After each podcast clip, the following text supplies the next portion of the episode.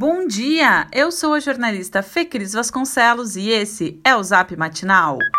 Quinta-feira, 22 de outubro de 2020.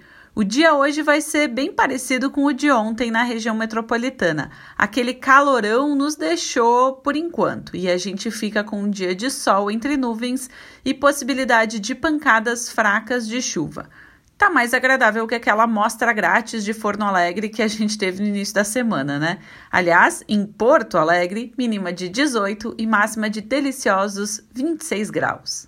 O Tribunal de Justiça acolheu o pedido da Procuradoria-Geral do município de Porto Alegre e determinou o retorno de todos os professores da rede municipal às atividades presenciais.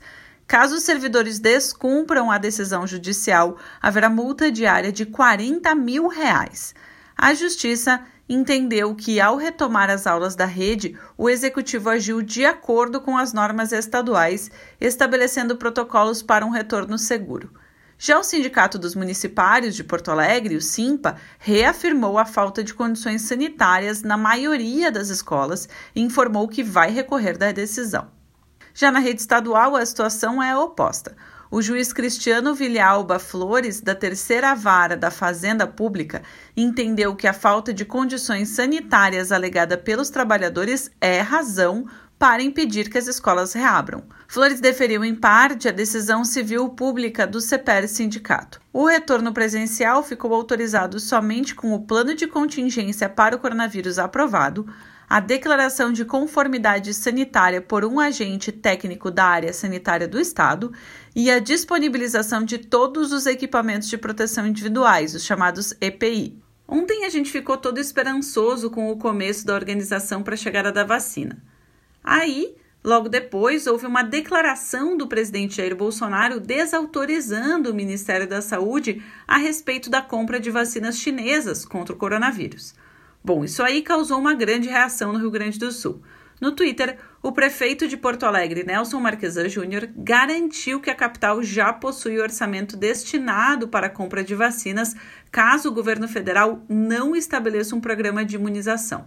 Também pelo Twitter, o governador do estado, Eduardo Leite, defendeu que, abre aspas, a definição sobre a inclusão de vacinas contra o Covid-19 no Programa Nacional de Imunização deve ser feita com análise eminentemente técnica e não política. Fecha aspas. Representantes do governo do Rio Grande do Sul, da Argentina e do Uruguai se reuniram virtualmente ontem para discutir a retomada das atividades nas fronteiras entre o Estado e os dois países.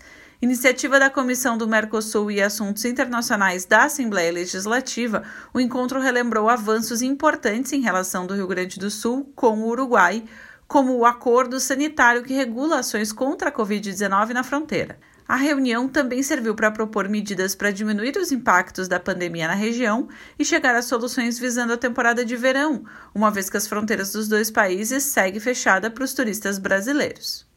Luiz Delvair, candidato a prefeito de Porto Alegre pelo Partido da Causa Operária, o PCO, teve o registro de candidatura indeferido pela Justiça Eleitoral. Ele ainda pode recorrer.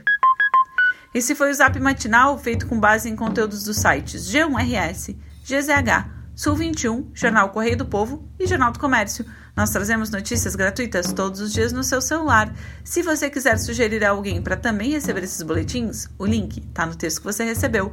E se você quiser apoiar o Zap, faça uma assinatura do Matinal Jornalismo. O link também está no nosso boletim de texto.